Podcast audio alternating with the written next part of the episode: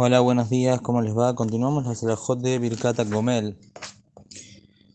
Como dijimos la otra vez, la condición para hacer la verajada Gomel tiene que haber 10 personas, preferentemente que dentro de esas 10 personas hayan dos que sean Talmidas Jajamim, que sean estudiosos de la Torah. Dijimos que si no hay 10 personas, no se debe decir esta verajá, y la costumbre es hacer esta verajá después de Keriata Torah, después de leer la Torah, ya que en ese momento seguro hay 10 personas. Y así la costumbre siempre encontramos y vemos que la verajá Gomel se hace después de la lectura de la Torah. Tanto se haya subido al Sefer Torah, tanto no. Es decir, si lo invitaron a subir al Sefer Torah, luego de la verajá posterior a la Torah,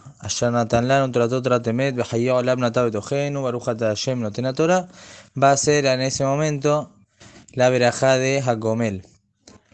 En caso que haya subido Aliyah de Mashlim, esta persona, por ejemplo, en Shabbat, va a ser primero el Kaddish que corresponde y luego va a ser la verajá de Hagomel. Y en caso que haya subido Maftir, si esto lo quiero aclarar, va a ser la verajot de la Aftará, va a leer la Aftará, va a terminar las verajot y recién ahí va a ser Hagomel y no va a interrumpir para hacer la verajá Hagomel antes. Esto es en el caso que haya subido al Sefer Torah. Si no subió al Sefer Torah, se puede acercar al Sefer Torah luego de la lectura de la Torah y, en ese, y hacer la verajá de Hagomel.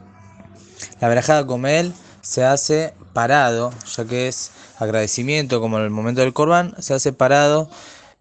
Esta es la manera de hacer la verajá de Agomel. Muy bien. Ahora, una persona que tiene que hacer la verajá de Agomel, y hay muchas otras personas que también tienen que hacer.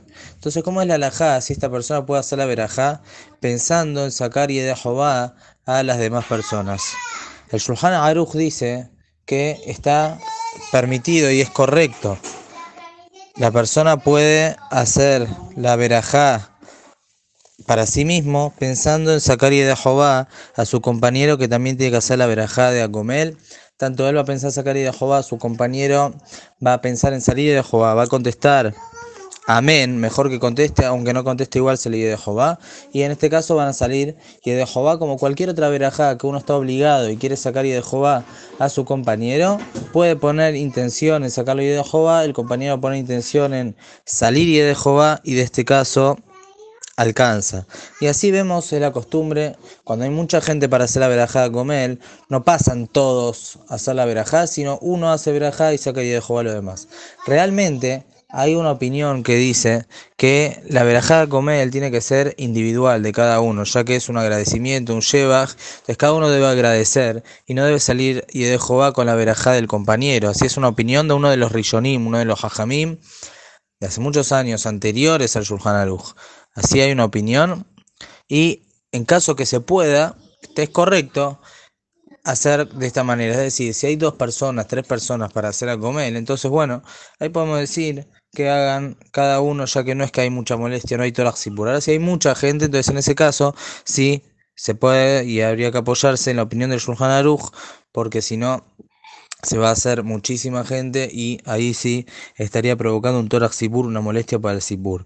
¿Cuánto es el tiempo que uno tiene para hacer la verajada a comer? Dejate agilá, la persona tiene que hacer a comer dentro de los tres días. No se debe atrasar más de tres días. Así es, dejate agilá.